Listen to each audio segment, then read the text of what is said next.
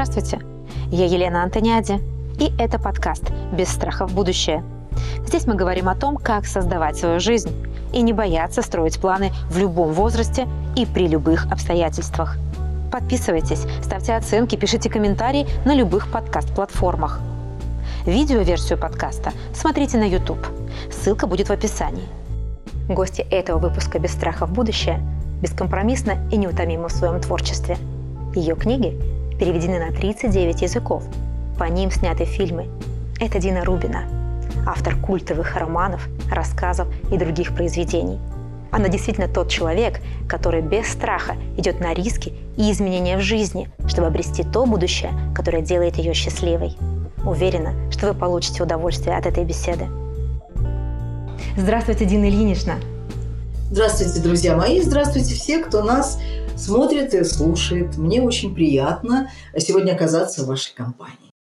Готовясь к программе, я прочитала огромное количество отзывов ваших преданных э, читателей, поклонников, причем это были и мужчины, и женщины. Они отмечали э, безукоризненность стиля, ваш характерный почерк. И я, конечно, уже сразу осознала, что вы занимаете свое э, законное большое место в современной литературе и уже многие годы. А как вы видите вашу аудиторию, вашу любимую аудиторию? Э, ну, мне тут гораздо проще, чем, скажем, какому-нибудь э, писателю, который сидит, э, как мы говорим, да, в своей башне слоновой кости. Возьмите хотя бы, например, Пелевина, который не показывается никогда перед своими читателями. И я не знаю, как он себе представляет этих читателей, хотя я думаю, что и ему тоже пишут письма. Но что касается меня, я очень много выступаю. Поэтому своих читателей я вижу часто, много, иногда так много, что после этого даже мне надо как-то отдохнуть и, в общем-то, э, прийти в себя. Но я всегда с радостью встречаюсь с ними, потому что, знаете, э, случайный человек может купить. Ну, например, кто-то ему сказал, что вот это вот интересно, и все, он купит книгу, а она его разочарует с первых страниц, и он ее оставит. Но вот навстречу, навстречу э, с писателем приходят э, какие-то преданные поклонники. Это радость, это, это такая теплая волна, которая идет из зала или в книжном магазине, когда я встречаюсь с кем-то. Ну, а потом обязательно разговоры, потом ответы на вопросы. Я очень близко вижу своего читателя. Я просто вижу их глаза, понимаете? Мои читатели – это мое достояние, это мое богатство, которое собиралось э, вот в этом году уже 50 лет. Я прочла, что вы в интервью также отмечаете, что дева – это прагматичный знак, и, скорее всего, вот вы до программы говорили, что вы очень хорошо разбираетесь в знаках и в хитросплетениях отношений согласно знакам. Скажите, пожалуйста, о себе, как о деве. Я обычно говорю, что я человек очень суровый. Ну, это правда. Я человек э, каких-то очень жестких принципов, установок. Потом, знаете, я, я страшно люблю упорядоченный образ жизни. То есть я люблю так проснуться очень рано, я жаворонок к тому же, а, и сесть к компьютеру, начать работать, а потом перерыв, потом опять опять работа, потом опять работа, потом немножко перерыв, потом опять работа. Я на самом деле очень домашний человек, очень замкнутый и закрытый. Э, пусть вас не вводят в заблуждение, моя манера разговаривать с улыбкой на лице. Э, я человек довольно мрачный. И, вы знаете, ужасно было забавно, когда мой муж сватался ко мне и прилетел в Ташкент, и моя мама э, моему мужу который художник, Борис Карафелов, она сказала, Борис, сказала она, а вы знаете, что Дина довольно мрачный человек? Он сказал, я вижу. Хотя в то время, в те дни, как вы понимаете, большой любви, э, рот у меня был до ушей, естественно, душа пела. Я была очень-очень такой воздушной и э, поэтичной молодой, очень молодой женщиной. По-видимому, мне это было написано на роду, поскольку мой муж тоже занят собой, знаете. И мы так разбегаемся с утра, Я к компьютеру, он в свою мастерскую, и это залог самой счастливой жизни. Потому что времени нет на глупости, понимаете? Нет времени Понятно. выяснять отношения, почему кто не сделал, и кому нужно, и кому, так сказать, чья очередь выносить мусор. Ну, просто нет времени. А, вы сказали, я была на тот момент очень молодой женщиной. А как по-вашему, до какого возраста это можно произнести про женщину? Очень молодая. знаете, это зависит от характера, это зависит от самочувствия. Ну, это уже банальность, все уже знают, все это говорят. Женщине столько лет, как она чувствует себя. Мне всегда, и я думаю, что это необходимо для работы писательской, мне всегда 14 лет. Потому что я любопытна, да, я страшно любопытна. У меня всегда переходный возраст, я непокорна, я всегда хочу возразить, я всегда хочу поправить, а иногда, знаете, даже я всегда хочу нахамить. Вот мой муж, который на самом деле человек очень выдержанный, он говорит, а что если так 2-3 секунды помолчать перед тем, как ответить? Вы родились в Ташкенте, э, жили в Москве и сейчас в Израиле. А какой город вам импонирует, а какой чем-то отталкивает?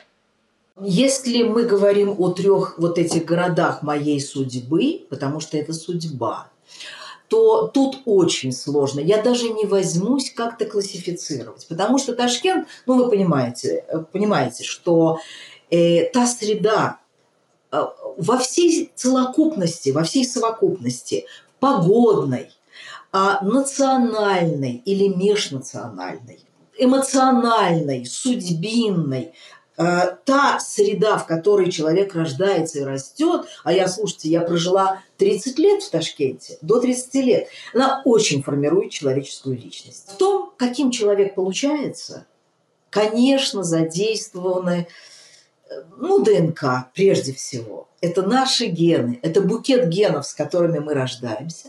А дальше семья, среда, двор, школа, город, солнце. Вот сколько в году солнечных дней, это тоже очень сильно влияет на человека. Поэтому э, с Ташкентом своим я потом еще прожила внутри очень много времени, потому что много лет я писала роман на солнечной стороне улицы, в котором я с Ташкентом, ну не то что рассчиталась, но как-то, знаете, закрыла все долги. Иерусалим, как вы понимаете, тоже 30 с чем-то лет, уже 31 год э, в моей судьбе, и это еще более знаковый город, не говоря уже о том, что все-таки, ну, не будем сравнивать Ташкент и Иерусалим в истории человечества. Иерусалим сам по себе город чрезвычайно сложный, чрезвычайно знаковый и чрезвычайно весомый. И в моей судьбе, конечно, тоже. На этом фоне, на фоне двух этих городов, судьбинном Ташкенте и судьбинном Иерусалиме, Москва, конечно, для меня город проходной в судьбе. То есть я прожила там где-то шесть с половиной лет. Но я там встретила своего мужа, я там родила свою дочь, и я приезжаю туда все время. Там живут люди, которые говорят на том языке, на котором я думаю, дышу, пишу. Э, эти люди читают мои книги, они приходят ко мне каждый год на выступление. Поэтому Москва для меня тоже весьма-весьма серьезный, знаковый город. Ну и потом, кроме всего прочего, она мне ужасно нравится. Многие ваши книги с возрастным ограничением 18+. Чем обусловлено это ограничение? Это обусловлено тем, что я, описывая любого героя, обязана, и это мое творческое кредо, вложить в его, э, так сказать, речевую характеристику ровно то, что эту характеристику отличит от характеристики другого героя. Если я описываю капитана дальнего плавания, то он не будет говорить как, как учительница младших классов. А учитывая, что в нашей бытовой жизни, учитывая, что в нашем разговоре ежедневном встречаются самые разные эмоции, и самые разные слова, отражающие эти эмоции. А тем паче, если вы автомобилист и сидите за рулем и должны отреагировать как-то на хамство, на опасность на дороге, а иначе вы просто инфаркт можете получить за рулем. Вот учитывая все это, вы должны понимать, что э, описывая ту или иную ситуацию, я опишу ее так, как я ее вижу в жизни. По-настоящему. Так, чтобы мой читатель поверил в это. Да, вот этот мужик за рулем говорит то-то и то-то. Или он встречает своего 15-летнего сына, который провалил там, я не знаю, все, что может провалить. Все. И он говорит то, что он говорит. И, и вот убейте меня – я никогда не иду ни на какие просьбы в этом смысле и уговоры редактора, который говорит Дина Ильинична, ну, ну послушайте, вот у вас здесь всего два матерных слова э, встречается э, в книге, и из-за этого ее в целлофан обернут и наклеют вот эту вот кошмарную, значит, блямбу 18+, и мало того, еще вокруг напишут «содержит нецензурную брань». Зачем вам это нужно? Давайте мы это уберем. Я говорю, как мы уберем, когда вы мне просадите всю эмоцию этой сцены? Нет, это слово останется. И все. И моя книга выходит в, значит, в этой э, целлофановой э, обертке, и никуда не деться. С чего вы посоветуете начать изучать творчество Дины Рубиной? Вы знаете, мое творчество не надо изучать, если вы просто читатель. Люди очень разные. И кому-то нравятся мои вещи, написанные с изрядной долей сарказма или иронии, такие как, например, «Камера наезжает» про то, как снимался фильм по моей повести. А многим, наоборот, очень серьезные, очень очень трагические вещи, например, как трилогия «Русская канарейка» или «Наполеонов обоз». По-разному люди относятся, по-разному и разные люди хотят. Но я знаю, что, например, мой роман о Ташкенте на солнечной стороне улицы, он Конечно, ну, в Ташкенте он просто культовый, по нему даже водят экскурсии по местам этого романа. Э, но я думаю, что вот как раз этот роман, он такой, знаете, для всех, хотя для всех литературы не бывает. Но он для всех, потому что там вырастают дети, там вырастают люди и становятся художником, например, художница Вера Щеглова.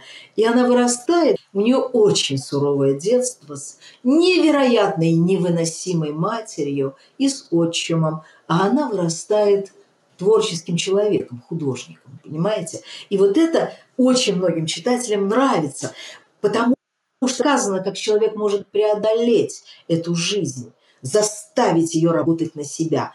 Эту выносимую жизнь заставить работать на себя и на свое творчество. Прям хочется процитировать эту невыносимую жизнь заставить работать на себя. Прям вот как цитата на все. Вы перевернули немножко меня в, этот, в, эту, в эту секунду. Вашем сайте пишете про музыкальную школу при консерватории для одаренных людей. Я позволю зачитать. Такая элитная каторга. Поджелудочная тоска, тошнота в суставах, обморочный заплыв глаз – так как я боялась сцены, ее не боялся никто. Я выплеснула из себя в детстве и юности прибой этого горчичного ужаса. Мне уже ничего не страшно. Я видела все, я возвратилась из ада поэтому никогда не волнуюсь на своих литературных выступлениях. А, получается, что страх – это некий двигатель, а, и нужно не всех страхов своих бояться. То есть можно в детстве что-то перебояться и во взрослой жизни взлететь. Или вот сейчас, когда в любом случае к нам по какой-то причине подкатывает страх, нужно управлять собой и говорить, так, стоп, скорее всего, он мне поможет, поэтому более спокойно его воспринимать. Что думаете? Вообще, в принципе, это одно из моих вот таких вот основополагающих ну, я бы не сказал даже мнений, но ощущений. ощущений. Знаете, я выросла в очень-очень суровой обстановке семьи. У меня отец был очень, э, очень э, жестким человеком. Никогда в жизни он пальцем не тронул ни, ни, ни жену, ни детей, но вся атмосфера в доме всегда была э, я бы не могла сказать угнетающей, но очень жесткой, очень жесткой. У нас были очень ограниченные жесткими рамками правила поведения и обязанностей детей. Э, невозможно было что-то не сделать, если папа сказал.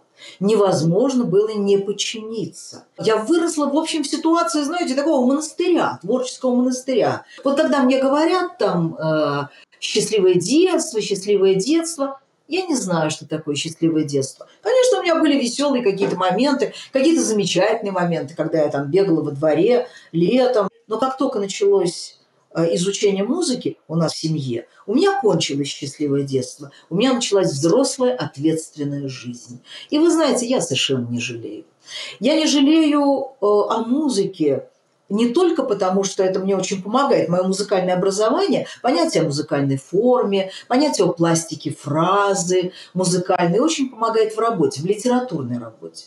Но кроме всего прочего, это невероятная выносливость за инструментом помогает мне в моей выносливости, опять-таки невероятной, в рабочем моем э, писательском процессе.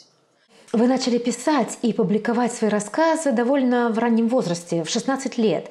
А, полагаю, что тогда вы не думали, что это станет делом всей вашей жизни. Но помните тот момент, когда вы все-таки решили стать писательницей? Я была фантастически наглым э, существом. Я всегда была уверена, что я буду знаменитой. В чем, где, когда, зачем, почему, на каком поле. Неважно, знаменитой. Я должна была привлечь к себе внимание всегда и везде. Я была классным шутом. Я тогда еще не, не чувствовала и не, и не понимала, в какой области мне это внимание нужно. Но мне ужасно нравилось быть на сцене. Когда был опубликован мой рассказ в журнале «Юность», я абсолютно не видела это как нечто ну, дикое, странное, удивительное. Для меня это было нормально, нормально, понимаете, для меня это было нормально. А поскольку я писала всегда, то так получилось, что я поняла, что я ничего другого я просто делать не умею. И это профессия так называется, писатель, человек, который пишет. Вы рассказывали много, что вы прагматичный человек, именно в подходе к жизни. Планируете всю свою будущую неделю, не допускаете опозданий. Это удивительно, когда речь идет о писателе, о творческом человеке. А, но когда смотришь на огромный список всего того, что вы сделали в жизни, это все объясняет. А, на мой взгляд, это железная дисциплина равно большой результат. Верно? Ну, вы понимаете, дело простое. На самом деле дело простое, и я бы даже сказала, это, это знаете, как у дровосека. Когда ты машешь много топором, то ты, то ты много чего нарубишь. Много нарубишь дров. Они могут быть полезные, могут быть бесполезные. А, ты можешь написать одно, написать другое. Что-то получится очень удачно. Бывают удачи в жизни, бывают неудачи, бывают какие-то проходные вещи. Но это твоя работа, это кусок твоей жизни. И услышав ну, от любого знакомого, подруги, боже мой, куда мчится время, вот его нет, непонятно, куда все это А мне понятно, куда это делось. Это делось вот в этом кресле, этим письменным столом, изо дня в день, из часа в час, из недели в неделю. Это вот никуда не делось. Это все написалось буквами, в моих книгах. И поэтому я абсолютно в этом смысле цельный человек. Вот на мне все вот это вот написано. Буквочки, буквочки, буквочки, буквочки. Дина Ильинична, а скажите, вот планирование такое грамотное, оно помогает избавиться от страха будущего? Э, есть мнение, что вот когда человек все запланировал, и наоборот он тревожится, если что-то пошло не по плану. А, как найти баланс? Между грамотным планированием и легким безумством в течение дня? Кто бы мне это сказал? А, тут, вы знаете, я вообще не люблю в этом вопросе давать советы, потому что слишком хорошо знаю, что такая вещь, как природная, врожденная тревожность, она никуда не девается. Человек может быть э, очень э, обустроенным в своем расписании. У меня, например, есть, я без ежедневника просто не живу. Понимаете, просто не живу. Вот. Э, это, конечно, очень упорядочивает жизнь, но никто и не спасет вас в три часа ночи, когда вы пробуждаетесь, и в голове... Знаете, ведь люди не зря боялись темноты на протяжении истории человечества. Боялись темноты не потому, что там злые духи их поджидали за стенами пещеры, а потому что мысли собственные в темноте генерируют такую высокую степень тревожности, такой страх, такое такую боязнь за близких, потому что доживая до какого-то уже серьезного возраста, ну, например, там, скажем, до моего, не страшно же ведь на самом деле умереть. Я так смотрю на этот шкаф, да, там так много книг написано, иногда думаю, надо ли, вот если бы я не была настолько привязана к этой мельнице, которая мелит, и как говорил Василий Павлович Аксенов, ну вот вышла новая книга, думаю, ну отдохну хотя бы недельку. Да какой там, сел на следующее утро, уже сижу, дальше работаю. Вот несмотря на это, все-таки ты уже возраста боишься не так. Ну окей, в конце концов, э, человек прожил свою жизнь. Но вот близкие, ну вот дети, ну вот, в общем-то, весь этот мир, который ты оставляешь в таком беспорядке, это так страшно в три часа ночи. В целом, как думаете, способна ли книга повлиять на кого-то настолько, чтобы изменить его, изменить его представление о мире? И были ли у вас какие-то книги, чьи-то, которые вас поменяли? Не будем приписывать каких-то революционных действий произведения искусства. Надо сказать, что искусство – это великая вещь, конечно, великая вещь, э, потому что целенаправленно, когда оно действует, течение жизни ребенка, человека, целенаправленно на него. Когда ребенок привык, что, э, что он часто бывает в музеях, просто поначалу. У меня есть э, э, друг, э, несмотря на то, что мы давно не видались, писатель Леонид Гершович. Изначально по просто по жизни. Он скрипач. И надо сказать, что почти всю жизнь он работал скрипачом в Ганноверском оркестре в Ганновере. Вот. И он рассказывал про свое ленинградское детство. Поначалу ты приходишь на этот концерт, и, ты, и тебе скучно, и тебе очень быстро это надоедает, и там бурлят пассажи. Потом с течением времени, чем дальше, тем больше ты начинаешь слушать. Вот если ребенок вырастает в этой ситуации, если он с пяти лет знает, что надо сидеть и складывать слова и читать книжку, сначала такую, потом другую и так далее, и так далее, то все его рецепторы внутренние, эмоциональные, интеллектуальные рецепторы направлены на поглощение искусства в самых его видах. У него вырабатывается вкус. Знаете, вот совершенно потрясающая поэтесса Рената Муха, э, к сожалению, ныне покойная, она говорила, если три года читать одну и ту же книгу, то вырабатывается чувство языка. Как это ни странно, так оно и есть. И если вы, начиная с восьми лет, читали трех мушаров, и вот читали, читали, и перечитывали, перечитывали, да, у вас вырабатывается чувство языка. И поэтому, когда потом вы берете сагу о форсайтах, и на протяжении всех каникул бесконечную эту сагу читалясь на топчине, на балконе, то все ваше лето превращается в какую-то внутреннюю огромную жизнь. Вы помните всех этих героев, вы знаете, вы переживаете за них и так далее, и так далее. Меняет ли это вас? Я не знаю. Я не знаю, для этого надо прожить несколько жизней подряд, очень разных сравнивая, что тебя влияет или нет. Но все лето проведенное э, за тем, чтобы гонять футбольный мяч, например, или вот так вот. Я не знаю, что лучше. Я честно не знаю, что лучше.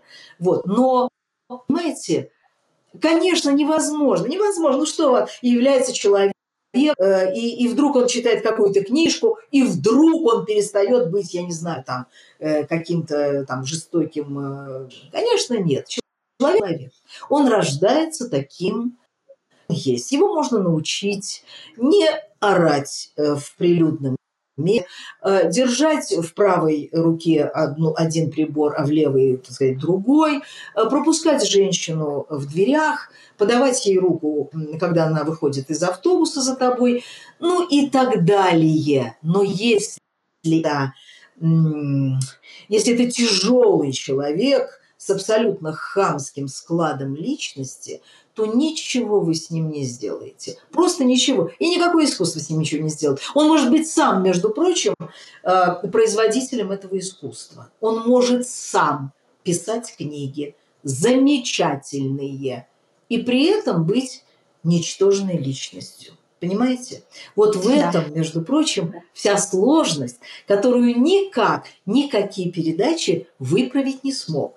И мы с вами не сможем это э, культурно-прилюдно обсудить. Потому что такое количество сволочей между производителями больших духовных ценностей, э, какое встречается в наших в разных видах искусства, это еще поискать.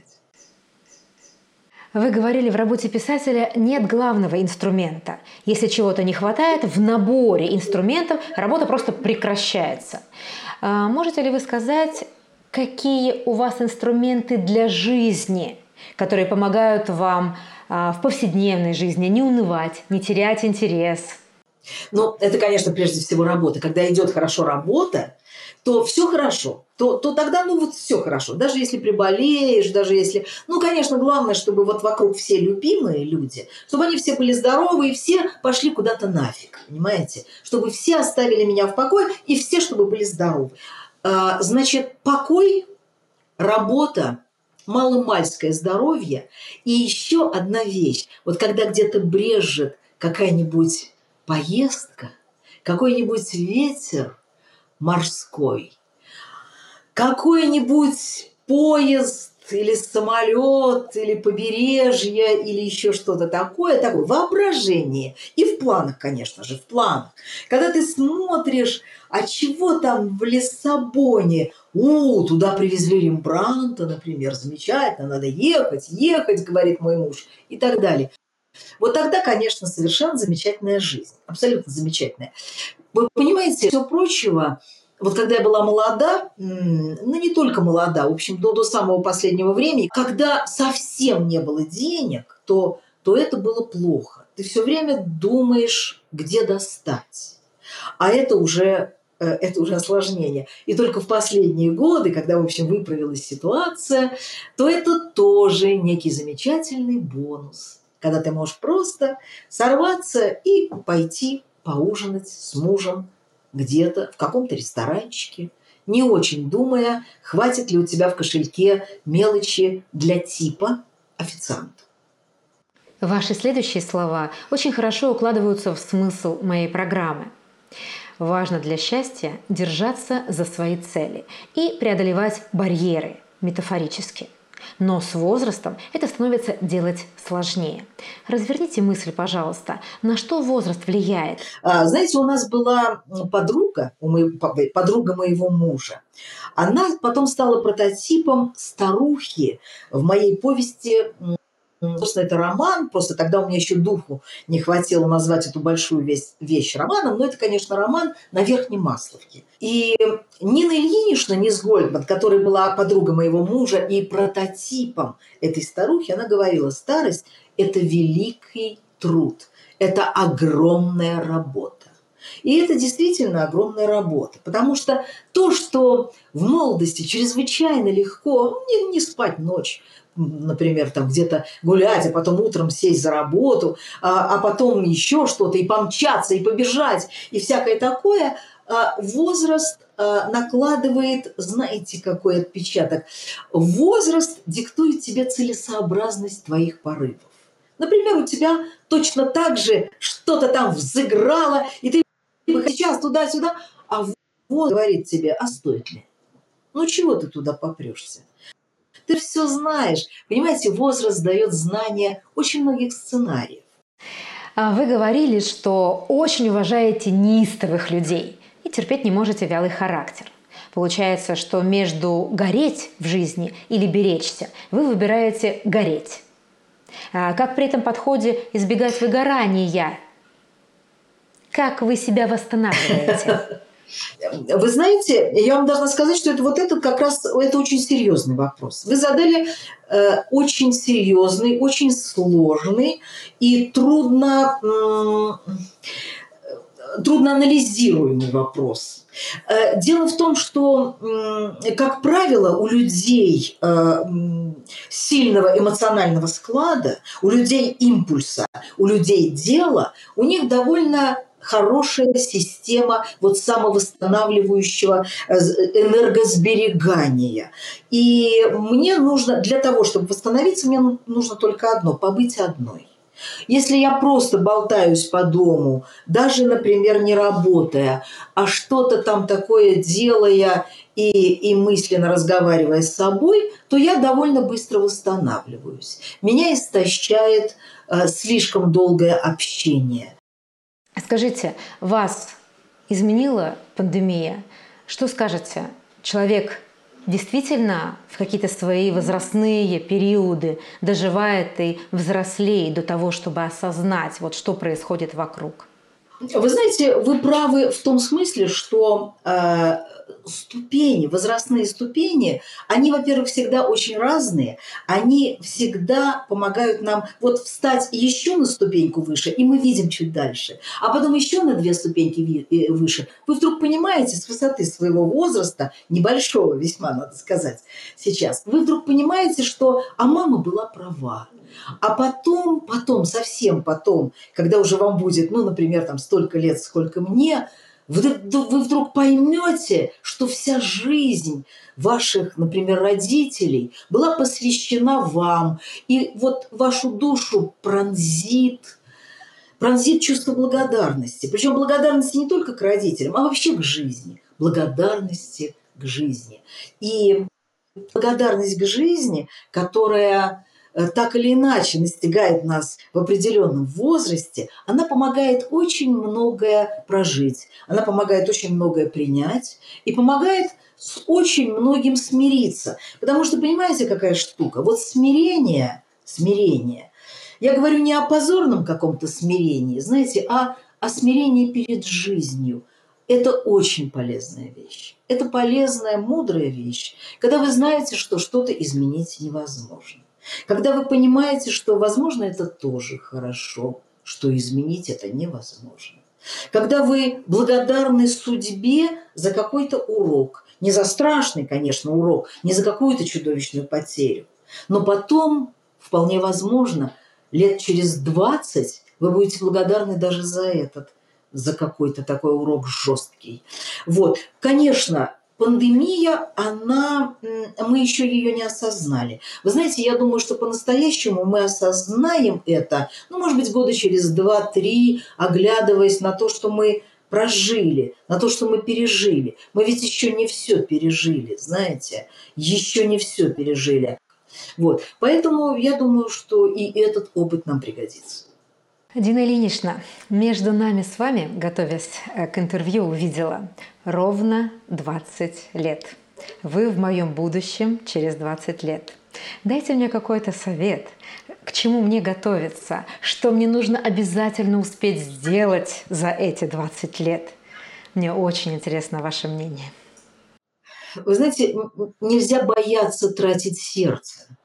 Потому что а, точно так же, как кроветворная система человека возобновляется, вот доноры, когда они сдают э, кровь э, в пользу страждущим, больным, нуждающимся в этой крови, у них восстанавливается. Точно так же, когда ты тратишь сердце, то оно восстанавливается, оно приходит к тебе с гораздо, гораздо более благотворным грузом, с гораздо более благотворным грузом. Значит, я советую не бояться тратить сердце, я советую э, внимательно смотреть на человеческую мимику, потому что лицо человека, оно, э, оно на самом деле все рассказывает. Смотреть в глаза, всегда смотреть в глаза человеку и никогда не бояться сказать то, что тебе кажется правильным. Вот следовать своему курсу, не бояться тратить сердце и работать. Много очень работать, потому что за нашими плечами остается только наша судьба, наша работа и вот груз нашего сердца. Зачем жить долго? О, ну что вы, это так интересно, это так интересно. Я иногда думаю, черт возьми, наверное, в 2000 там каком-то там 40 году меня, конечно же, не будет, вот, но как интересно, а что там будет? А что в это время еще придумают? И вот это вот для меня очень важно. Я бы хотела, конечно, жить долго. Ну, естественно, чтобы башка была на месте. А, сердце или разум? Разум. Потому что сердце, сердце без разума, оно никуда не годится. Просто ни на что, ни на что не годится. Что в жизни стоит ценить превыше всего? Верность. Верность, конечно. Верность близкого человека. Это самое важное, что есть, потому что верность близкого человека – это какой-то, это, это твоя огромная опора, э, которая помогает тебе проходить даже очень большие беды. Верность близкого человека – это самое главное. Как вы себя видите через 10 лет? Ну, слушайте, как я себя вижу. Не важно, как я себя вижу, важно, как судьба распорядится. Э, я просто очень надеюсь, что она распорядится так, что я по-прежнему буду деятельна, по-прежнему мне будет очень интересно э, читать, над чем-то думать, что-то писать. Э, ужасно интересно наблюдать, что будет с моими внуками через 10 лет. Это очень интересно. Взросление человека, вообще преображение человеческого существа, это страшно интересно. И, и мне очень интересно, что будет, что будет с человечеством, что еще придумают. Вот что интересно. Так что я надеюсь, что я буду вполне, вполне человек действующий и действенный. Дина Ильинична, Благодарю вас за такую интереснейшую беседу. А, благодарю, что вы мне и нашим зрителям уделили такое большое время и что приоткрыли нам такую завесу а, в мир писательства. До свидания. Всего доброго всем. Счастливо. Пишите, пожалуйста, комментарии, рассказывайте о нас своим друзьям, пересылайте информацию о нашей программе а, своим близким, знакомым. Что же, строим планы, рушим страхи, двигаемся вперед. До свидания.